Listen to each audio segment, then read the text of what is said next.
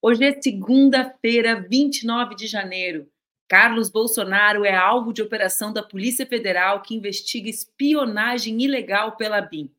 Corte Internacional de Justiça decide dar prosseguimento ao processo da África do Sul contra Israel.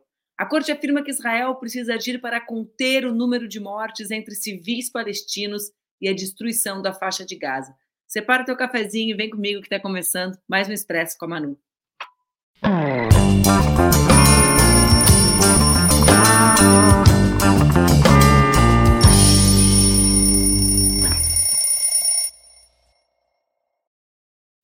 dia, bom dia, bom dia. Segunda-feira, 8 horas da manhã, horário de Brasília, diria a voz do Brasil. E nós estamos colocando no ar mais um Expresso com a Manu, meu programa que acontece entre segundas e sextas-feiras, sempre nesse horário aqui nas redes do Ópera e também nas redes Ninja. Quem não conseguir assistir ao vivo, por favor, assista depois, em qualquer horário. E hoje eu me faço porta-voz de notícias alvissareiras. Todo mundo está aí, pegou o seu cafezinho, está sentado, concentrado para ouvir a notícia. Vou dar até um gole de café, porque essa hora da, da manhã é só gole de café, né, gente? Aqui são seis horas e um minuto. Eu vou dar o meu gole do cafezinho passado, delicioso, para dar a boa nova do dia. Qual é a boa nova do dia, Jussara? Toque, toque, toque. Quem é?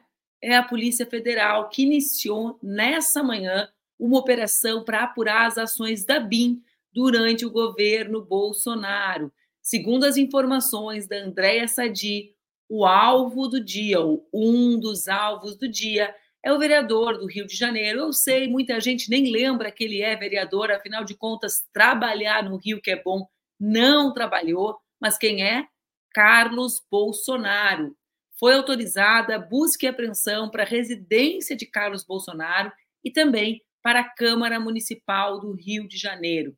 Os assessores de Carlos Bolsonaro também seriam alvo da operação.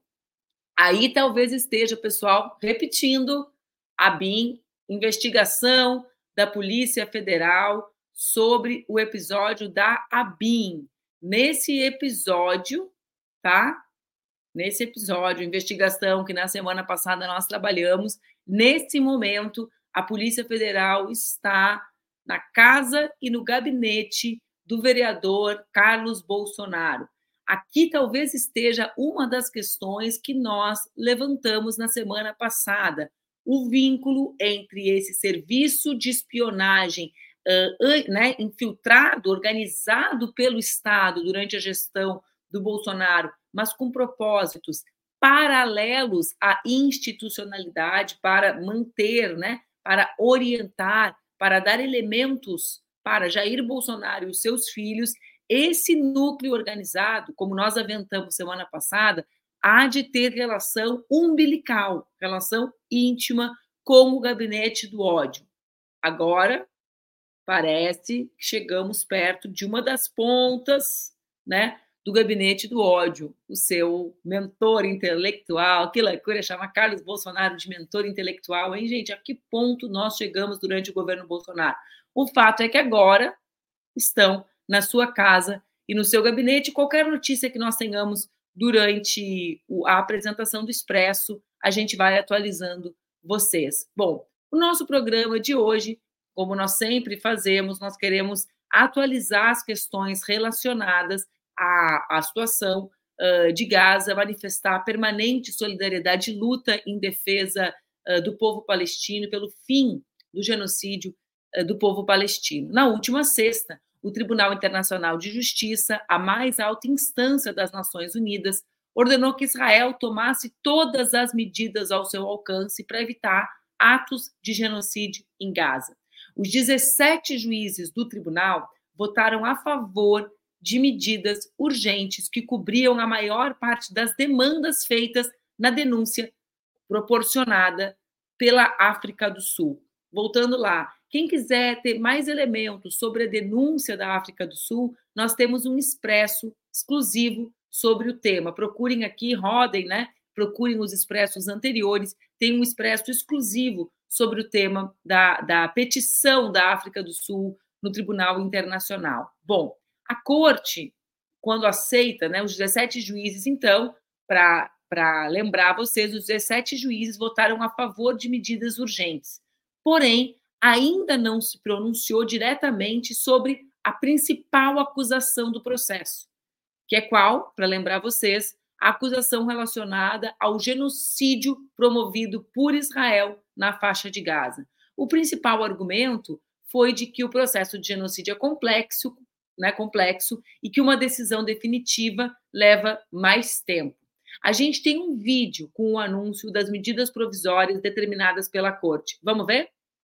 Tá aí, Laila. A Laila voltou. I shall now read out the operative part of the order.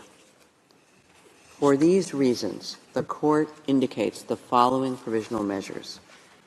One, by 15 votes to two, the State of Israel shall, in accordance with its obligations under the Convention on the Prevention and Punishment of the Crime of Genocide, in relation to the Palestinians in Gaza, take all measures within its power to prevent the commission of all acts within the scope of Article 2 of the Convention, in particular, A, killing members of the group, B, causing serious bodily or mental harm to members of the group, C, deliberately inflicting on the group conditions of life calculated to bring about its physical destruction in whole or in part, and D, imposing measures intended to prevent births within the group. By 15 votes to 2, the State of Israel shall ensure, with immediate effect, that its military does not commit any acts described in point 1 above. By 16 votes to 1, the State of Israel shall take all measures within its power to prevent and punish the direct and public incitement to commit genocide in relation to members of the Palestinian group in the Gaza Strip. By 16 votes to 1, the State of Israel shall take immediate and effective measures to ensure the provision of urgently needed basic services and humanitarian assistance to address the adverse conditions of life faced by Palestinians in the Gaza Strip. By 15 votes to 2, the State of Israel shall take effective measures to prevent the destruction and ensure the preservation of evidence related to allegations of acts within the scope of Article 2 and Article 3 of the Convention on the Prevention and Punishment of the Crime of Genocide against members of the Palestinian group in the Gaza Strip. By 15 votes to 2, the State of Israel shall submit a report to the court on all measures taken to give effect to this order within one month as from the date of the order.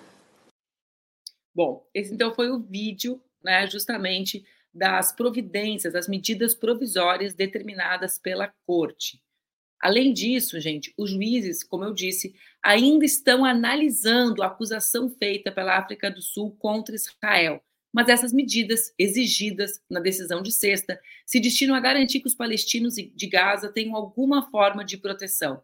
O tribunal também expressou grande preocupação com o destino, com o destino dos reféns mantidos pelo Hamas em Gaza e pediu a sua libertação imediata. Cyril Ramaphosa, presidente da África do Sul, comentou a deliberação da corte na sexta-feira. Vamos ver o vídeo dele?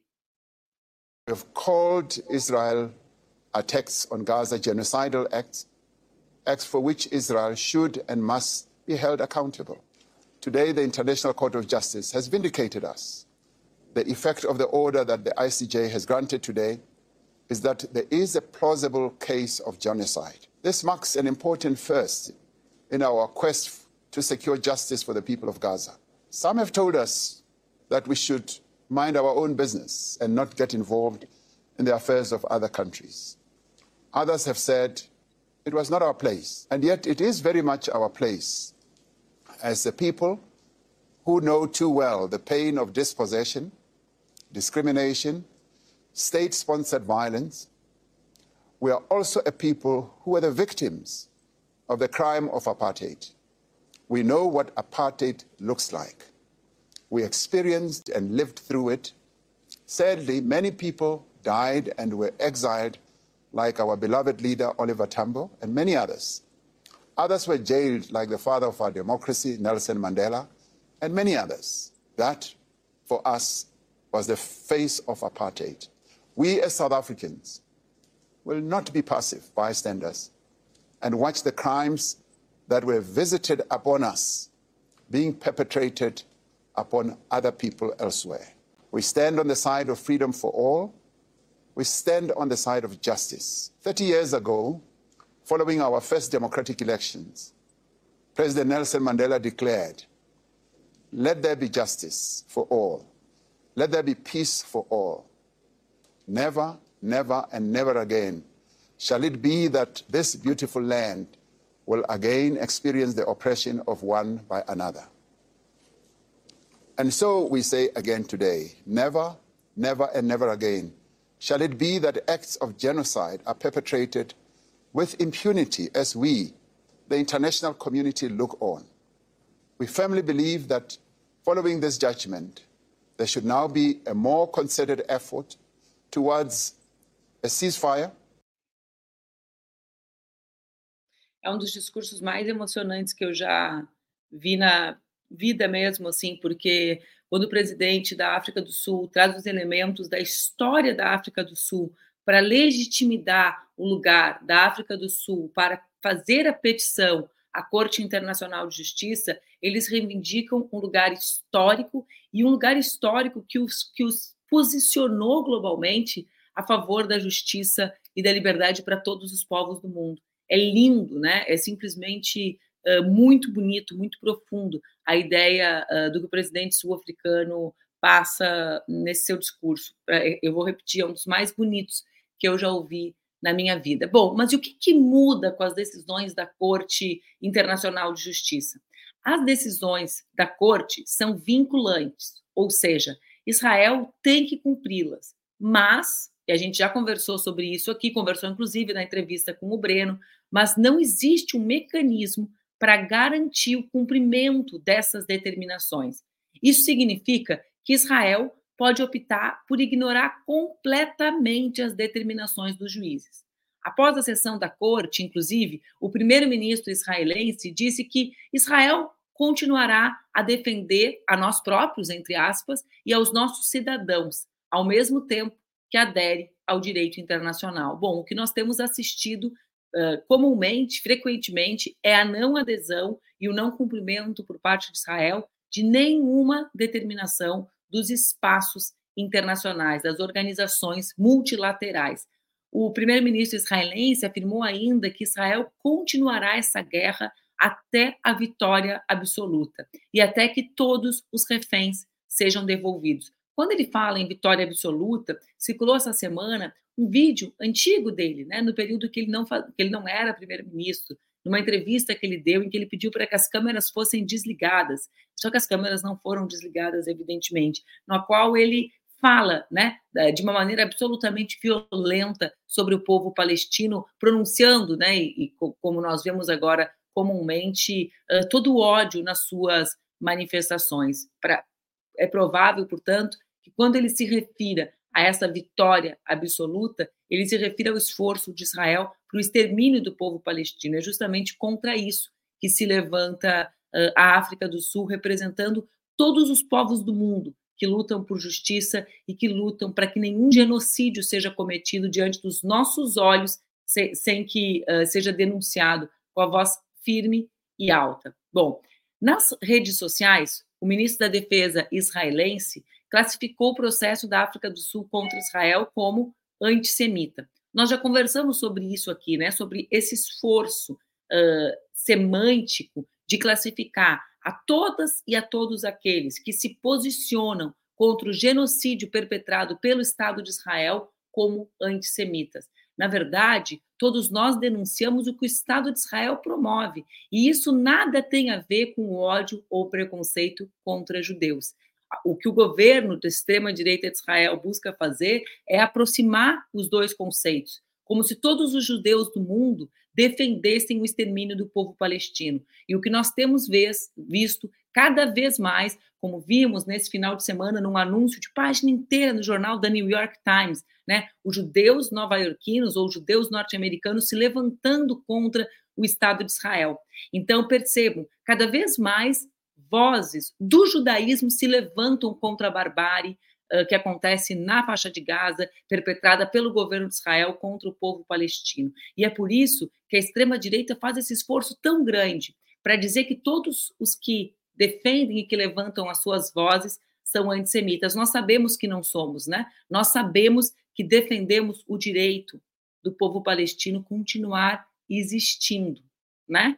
Uh, sim, uh, tem muito bot hoje na, tem muito robô hoje aqui na página, mas está tranquilo porque nós só trazemos aqui a verdade, as informações relacionadas à barbárie. Nós não vamos naturalizar essa barbárie, porque a extensão temporal da luta, né, também faz com que os assuntos relevantes saiam de pauta. Afinal, né, são meses de, eh, de ações de Israel contra o povo palestino, a pauta vai caindo, né? E isso faz com que muitas vezes ela, ela se torne menor. Nós não vamos, nós não vamos ser cúmplices uh, do genocídio uh, e nós não nos calaremos diante uh, da barbárie que acontece. Bom, além disso, né? A ministra de Negócios Estrangeiros da África do Sul, Naledi Pandor, afirmou que sem um cessar-fogo em Gaza, a decisão da Corte Internacional não funciona realmente. O governo sul-africano também divulgou um comunicado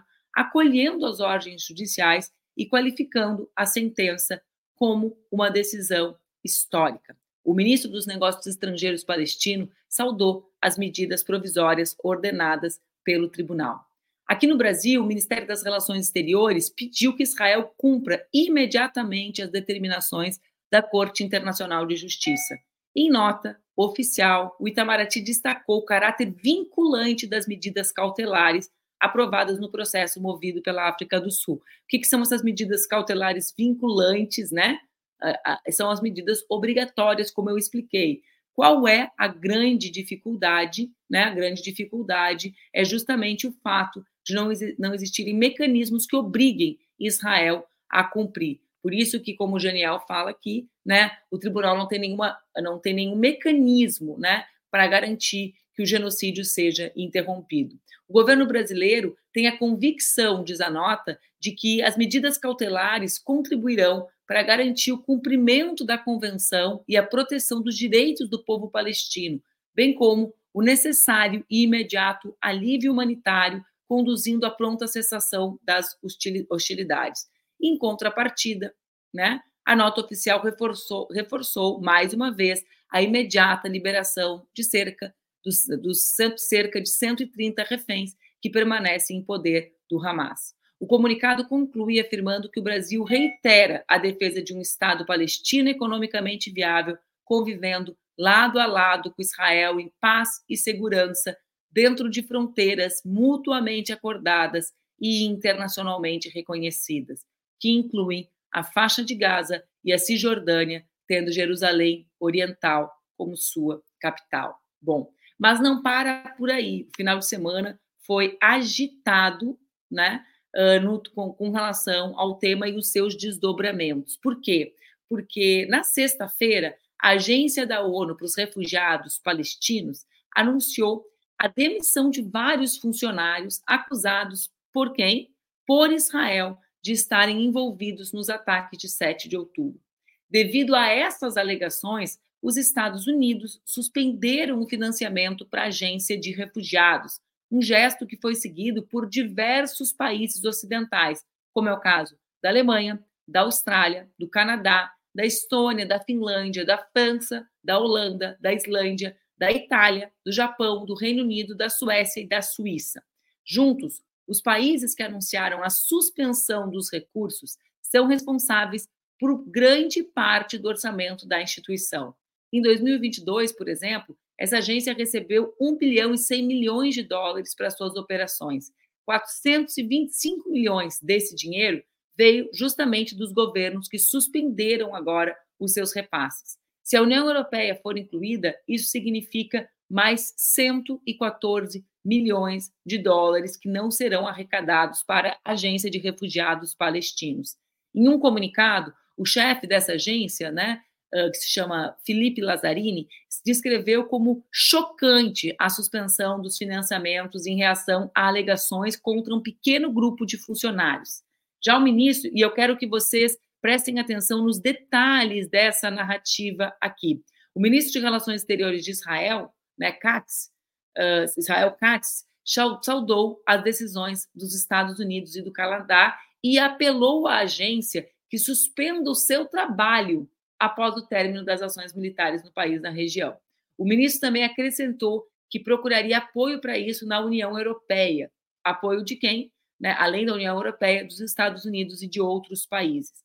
A Irlanda, em uma notável demonstração de apoio à agência, disse que não tem planos de suspender esse trabalho que é vital da agência na região de Gaza. Eu quero chamar a atenção para vocês da denúncia contra a Agência para Refugiados Palestinos ter sido feita na sexta-feira, justamente diante do avanço, diante do avanço das decisões da Corte Internacional de Haia, ou seja, parece uma medida evidentemente uh, para né, embaralhar a situação, para fazer com que as pessoas olhem para outro lugar, para fazer com que as pessoas uh, atentem né, para um outro assunto, sabem? Essas medidas que a gente coloca, coloca ali um boi na sala, né? vamos botar o elefante na sala. Aí coloca o elefante na sala, essas especulações sobre a agência, os países aliados de Israel agem prontamente para suspender uh, os recursos, mesmo diante da demissão das pessoas que eram apontadas como, como vinculadas aos ataques de 7 de outubro. Para mim, é um esforço grande para que nós prestemos atenção em outro assunto, que não as decisões da Corte Internacional de Haia. E aqui demonstra-se também a vontade, né, a permanente vontade de punição do povo palestino por parte uh, por parte desses governos. O ministro de Relações Exteriores da Noruega afirmou que, embora partilhe a preocupação relativa às alegações que são graves, a Noruega decidiu continuar com o financiamento. Por quê? Porque a agência é, de fato, muito relevante para milhares de pessoas que vivem em Gaza com todas, eh, diz o ministro, né, com toda a angústia proporcionada pelos últimos acontecimentos. Bom, a perda de financiamento da ONU vai ter um efeito muito rápido nas operações da agência. porque, Ao contrário das outras agências da ONU, esse grupo não tem reserva financeira estratégica. Isso significa que a decisão dos Estados Unidos e desses países europeus aliados a Israel punirá ainda mais o povo palestino. A Agência da ONU para os Refugiados Palestinos fornece há décadas uma série de serviços sociais ao povo de Gaza, construindo e operando escolas, abrigos, inclusive clínicas médicas. A agência é também um importante empregador. Cerca de 13 mil trabalhadores, na maioria palestinos, trabalham em um local onde, onde quase metade dos residentes adultos estão desempregados. A procura e a dependência dos seus serviços aumentaram acentuadamente, como a gente pode pressupor, desde o início dessa ofensiva de Israel em Gaza, que deslocou mais de 80% dos civis do enclave palestino e interrompeu o fornecimento básico de alimentos, de água e de serviços médicos. A certa altura, cerca de 1 milhão e 900 mil dos 2 milhões e 200 mil residentes de Gaza vivem ou estão perto dos 154 abrigos geridos pela agência. Enquanto isso, em Gaza, o exército de Israel ordenou, no domingo, ontem, que os residentes de Khan Yunis, uma cidade localizada no sul da região, abandonassem as suas casas. Segundo a emissora Qatari Al Jazeera, o porta-voz do exército de Tel Aviv, Avishai Adrai, alertou que os palestinos situados nos bairros de Nassar e Al-Amal, incluindo os abrigados em campo de refugiados da área, além dos que estão no centro da cidade, devessem sair imediatamente. A Força Aérea Israelense também confirmou que tem conduzido combates intensos nessa região e que sofreu diversos ataques de sábado para domingo. Com esses novos registros do domingo, um total de, o total de mortos na região subiu para 26.422, com mais 65 mil pessoas feridas. Entre as principais vítimas fatais, 11 mil são crianças palestinas e 7.500 são mulheres. E se vocês que estão assistindo a live e comentando não são robôs, eu repito o número para que vocês atentem: 11 mil são crianças, iguais à minha filha, iguais aos filhos de vocês. 11 mil crianças e 7.500 mulheres foram exterminadas nos ataques que representam um esforço de limpeza ética, étnica por parte do governo israelense na região da faixa de Gaza, em todo o território uh, uh, palestino. É absolut, absolutamente. Os números falam por si só. Às vezes, os números precisam de tradução. Nesse caso, eles não precisam, eles são autoexplicativos do horror, da barbárie e do esforço para exterminar o povo palestino proporcionado pelo governo de Israel, sob o olhar e o apoio cúmplice do governo norte-americano e, do, e, dos governos de diversos países europeus. Bom, essa ascensão, né, esse, esse apoio uh, de diversos países à extrema-direita israelense tem custado caro aos líderes de vários desses países, como é o caso uh, de Joe Biden, que se vê numa situação cada vez mais complicada na eleição norte-americana. Mas nós sabemos que a extrema-direita uh, crescer não é uma exclusividade israelense, né? que a força da extrema-direita tem, tem apontado, digamos assim, uh, de, em, em diversos lugares. É por isso né, que a Alemanha, pela segunda semana, terceira semana consecutiva, reúne dezenas de milhares de pessoas nas ruas contra a ultradireita. No sábado, o país já havia sido palco de protestos em pelo menos 30 cidades. O maior dos protestos foi em Düsseldorf, capital do estado da Renânia, no norte da Westfália. A polícia informou, a polícia, né, que sempre dá aqueles números subestimados, a polícia informou que cerca de 100 mil pessoas participaram.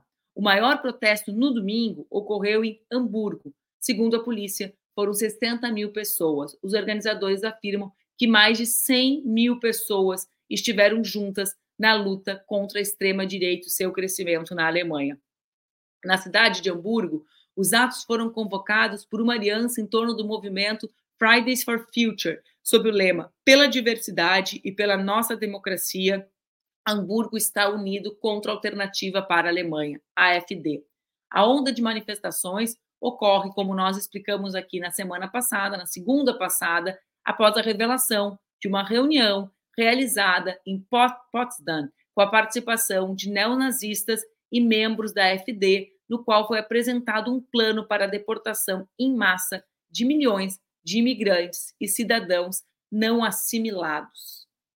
Então, nós vemos que, se de um lado a extrema-direita né, se organiza e avança postos em governos, né, em governos locais ou em eleições nacionais, os povos do mundo também se unem, né? Num, no, como, como a gente tem visto nessas belíssimas manifestações na Alemanha contra o avanço da extrema-direita, porque a nós cabe o direito de nos organizar e lutar, né? E também a obrigação de denunciar. Mas a extrema-direita não para por aí. Vou dar meu golinho d'água.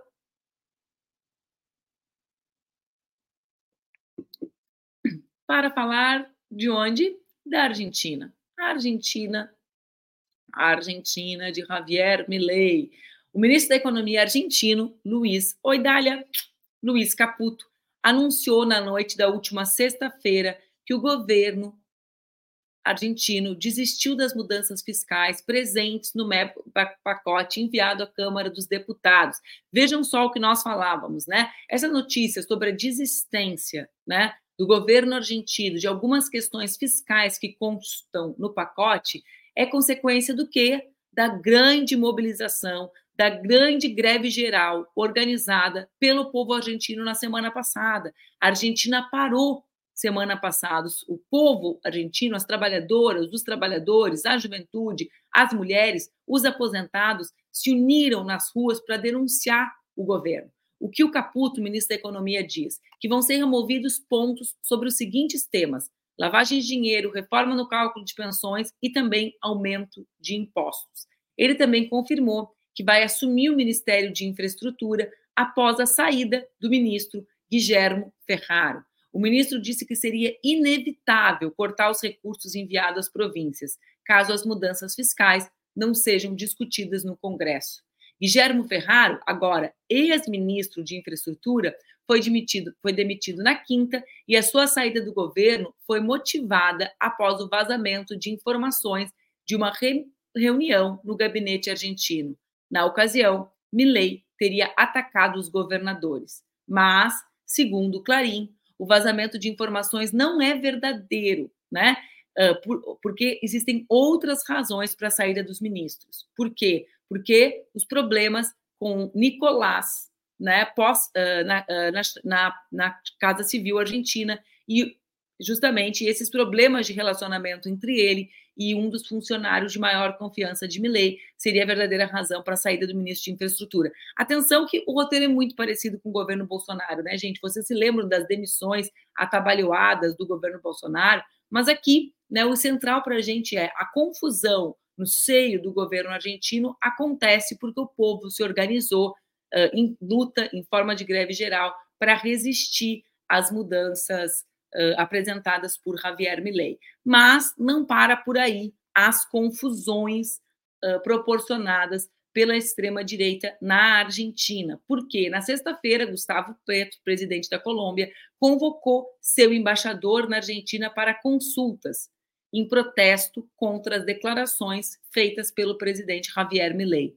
Quais foram as declarações? Gente, é inacreditável mesmo, né? Milei se referiu ao presidente colombiano como um comunista assassino durante uma dessas entrevistas que, que a gente chama de ping-pong, né? Que tem que falar um nome e tem que fazer um comentário rápido. Vamos ver esse vídeo? Tem aí o vídeo do Milley? A nível internacional, presidente Trump, Donald Trump. Uno de los líderes de la libertad en contra del socialismo global. Gustavo Petro. Un comunista asesino que está hundiendo a Colombia. Gabriel Boric. Alguien que tiene las ideas incorrectas desde mi punto de vista. Y el presidente de El Salvador, Bukele, que busca su reelección ahora. Alguien que, a pesar de la adversidad, logró llevar a cabo su programa de gobierno. Bom, vamos lá. Vocês sabem que historicamente as, as relações uh, entre Colômbia e Argentina são boas até a chegada de Milei a presidência do, do nosso país vizinho, da Argentina. Em uma clara resposta a Milley, Petro discursou em um evento governamental, afirmando que eles nos atacam como comunistas ou como socialistas porque o Estado é o dono dos meios de produção. É claro, aqueles que nos atacam não têm ideia, portanto, do que é comunismo ou do que é socialismo, né? Uh, quando ele pergunta assim, bom, o Estado é dono dos meios de produção aqui, né? O Pedro está tentando. Que bobagem, que bobagem é essa que esse cara está falando? O Gustavo Petro, que tem mandado muito bem nas suas uh, opiniões públicas, né? Deu um show no Fórum Internacional de Davos, sobretudo quando fala uh, da questão da Palestina, levando esse tema ao fórum e também sobre a questão da exploração dos recursos naturais. Bom, gente, como nós vimos, a extrema-direita segue atacando e os povos seguem resistindo. Essa é a nossa, essa é a nossa missão, né? Esse é o caminho que nós que nós temos para conquistar eh, vitórias e para barrar o, o seu avanço. Lembrando aos que chegaram um pouco mais tarde que nesse momento a Polícia Federal está dando consequência para aquela operação que investiga a, a BIM com usos políticos, né, o serviço de espionagem particular Jair Bolsonaro montado dentro da BIM, que está nesse momento, então, a PF fazendo busca e apreensão no gabinete e na casa do vereador Carlos Bolsonaro, chefe do gabinete do ódio. Ao que tudo indica, daí virão muitas novidades nos próximos dias e vocês vão poder acompanhar todas elas aqui no Expresso. Eu encontro vocês amanhã às 8 horas e a gente para a gente conversar sobre isso e muito mais. Um beijo, uma ótima semana para todo mundo.